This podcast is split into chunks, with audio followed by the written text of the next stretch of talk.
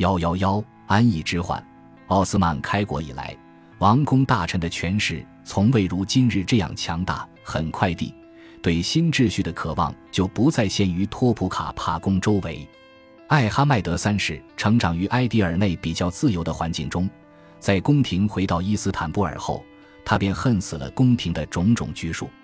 一个世纪之后的1837年，根据拜访伊斯坦布尔的英格兰女士茱莉亚·帕多小姐的记述，苏丹马哈茂德二世的首席建筑师利臣托普卡帕宫富丽堂皇，在欧洲无有出其右者。苏丹就大发雷霆说：“只有白痴或骗子才这样说。这宫殿，困于高墙之内，隐于重树之下，难见天日，好像连日光都怕。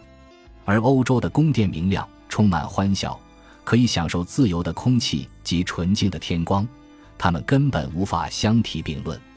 苏丹马哈茂德的话是否这样的感性，后人难以查证。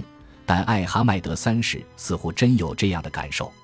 沿着博斯普鲁斯海岸，苏丹及大臣历来都建有猎场及庭园，其间有私用的低调的木质或石砌别墅亭台。但到了十八世纪，一切都变了。他们建造了许多多层的海滨建筑，沿岸尽是气派堂皇的宫室。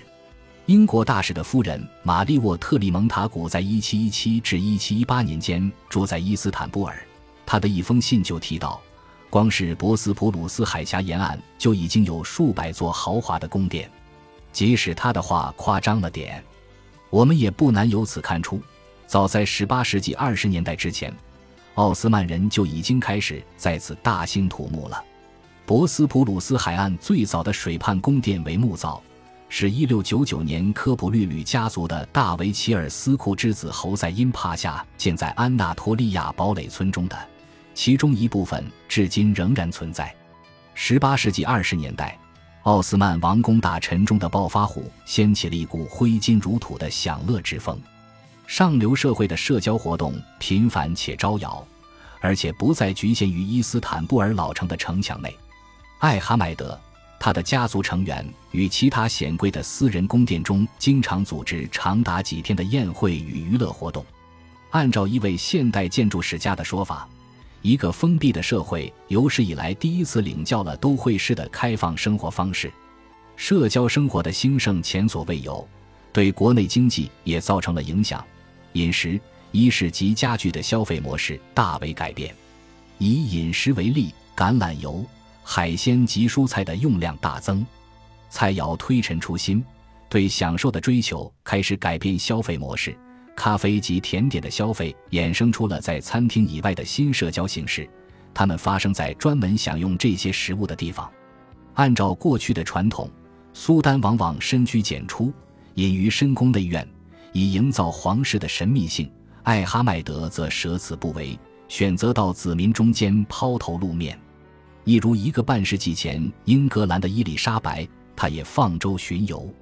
西蒙沙马引述当时一位史官的记载说：“伊丽莎白把河当成舞台，以拥抱她的民众。她完全放下身段，降尊于贵，使自己亲近百姓。然而，苏丹却无法轻易放弃托普卡帕宫。”毕竟，那才是传统的统治中心。半个世纪以来，这座宫殿并非苏丹常住之地，因此，对艾哈迈德来说，纵使他希望尽量少住在那儿，有些内殿也需要大规模翻修。他在后宫的卧室是整修的重点，这里的每一面墙都是以花果壁画，这些充满活力的图画是那个时代建筑装饰的特点。这类自然的主题无所不在。有的雕刻于大理石上，有的绘于手抄本中。肖像的绘制形式也在改变。穆斯塔法二世及艾哈迈德三世统治时期最具影响力的画家列夫尼所画的，都是苏丹的近身特写。他的画像因其逼真的特点而令人吃惊。他加强了画中人物的个性特点，使他们看起来更像普通人。苏丹与观察者之间的距离似乎缩短了。后来成为宫廷编年史家的穆罕默德·拉希德·埃芬迪，此时是伊斯坦布尔的神职人员，对帝国的财政情况了如指掌。他指出，1720年左右，国库的收支多年来第一次出现盈余，财政改革显然有效。第二年，苏丹艾哈迈德下令在卡伊塔恩西上游的草地建造史上最富丽堂皇的萨达巴德宫。卡伊塔恩西有“欧洲秘泉”之称，在爱玉浦附近注入金角湾。王公大臣喜欢起造壕底的地方有二，一个是博斯普鲁斯海峡，另一个就是金角湾。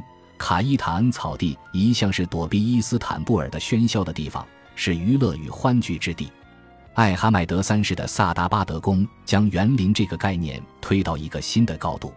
卡伊塔恩西经由大理石砌成的渠道缓缓流过庭园，沿着纵轴一路往下，两岸是绵密对称的王宫大臣壕底。苏丹自己的宫殿则立于三十块巨大的大理石上，前有一池活水。宫底都取了意象十足的名称，诸如象桥、第一瀑布、银河、乐园堂等。一如十六世纪苏丹苏莱曼一世统治时期，艾哈迈德三世的统治在许多方面都与欧洲当时的君主有相似之处。因此，刚去世的路易十四的凡尔赛宫、彼得大帝在圣彼得堡的夏宫，或彼得大帝在莫斯科近郊的宫殿群，都不可避免地成了萨达巴德宫比较的对象。彼得一七一六至一七一七年访问西欧之后，带回一册路易十四凡尔赛宫及枫丹白露宫的宫殿园林图本。回到圣彼得堡后，宣称也要建一座媲美凡尔赛宫的新宫殿。二十八届莱比穆罕默德埃芬迪返国时，也带回了仿法的纪念品：十二幅凡尔赛宫的雕版画。这些画迄今仍保存在托普卡帕宫中。和彼得大帝一样。苏丹艾哈迈德对建设规划有自己的想法。早年的生长环境为萨达巴德宫的建设提供了灵感。他一定要和埃迪尔内一样是个不受打扰的地方，能够让他像最近远离伊斯坦布尔的苏丹一样享受无忧无虑的生活。从卡伊塔恩的宫殿带有伊朗色彩的名称就可以看出萨法维王朝对萨达巴德宫的影响。他在萨达巴德宫和那个时代的艺术代表凡尔赛宫也随处可见，一般老百姓也从富人的奢侈浪费中受益，而且不仅是从食物与服务的需求增加中获益。慈善捐赠，特别是苏丹及大维齐尔的捐赠，提供了许多公共设施，诸如为数众多遍及整个大伊斯坦布尔地区的精雕细琢的大型喷泉。相较于过去。皇室与大臣捐建的清真寺入夜后，灯火更为辉煌，扩大并重塑了公共空间，提高了人的活动性，甚至让以往天黑后只能窝在家里的穷人也可在城中活动。用二十世纪的话来说，这种新自由正是郁金香时代的关键景观。郁金香不只是有而已，而且还很多。这种东方球茎植物，据说是16世纪中叶透过哈布斯堡驻苏莱曼一世宫廷的大使奥吉尔吉斯兰德比斯贝克引进欧洲。另有较新的说法，则说是更早于此。但无论如何，它在伊斯坦布尔的显贵中颇受欢迎，一如后来受到欧洲显贵的喜爱。从16世纪起，郁金香图案就可见于编织品，也出现在陶罐及瓷砖上。又被绘在手抄本上，也有镌刻在喷泉池上的。艾弗里亚切莱比就写过17世纪30年代博斯普鲁斯的郁金香花园，甚至提到当时有一种郁金香名字就叫卡伊塔恩。此时几乎一百年过去了，郁金香再度成为抚慰饱受战乱之苦的奥斯曼人的玩物，但艾哈迈德三世进口的成百上千的球茎，却都来自郁金香的贸易中心尼德兰。奥斯曼最爱的、心目中最完美的是一种状如杏仁、半如匕首的郁金香。奥斯曼人都注意到，未加规范的市场会造成混乱，销售形形色色的品种必须经过官方定价管制，才能遏阻对这种广受欢迎的商品的投机。尼德兰就在17世纪20和30年代经历过这种郁金香狂热，他因大仲马的小说《黑色郁金香》流传后世。一七六二年，法国驻伊斯坦布尔大使写到大维齐尔内夫谢希尔的达马德伊布拉辛帕夏对郁金香的狂热时，这样描述道：“大维齐尔的花园里有五十万株球茎，当郁金香盛放时，大维齐尔想要将它们展示给苏丹，他们小心翼翼地把从别处花园摘来的郁金香插在瓶子里，放满每一个空间。每隔四朵花，便在地上放一支与郁金香花同高的蜡烛。过道上则是以内装各种鸟类的笼子。所有的阁架都摆满瓶花，用各种颜色的水晶灯点亮。灯的色与光映在镜子里，制造出神奇的效果。喧闹的乐声伴随着灯光，乐声响彻所有郁金香绽放的夜晚。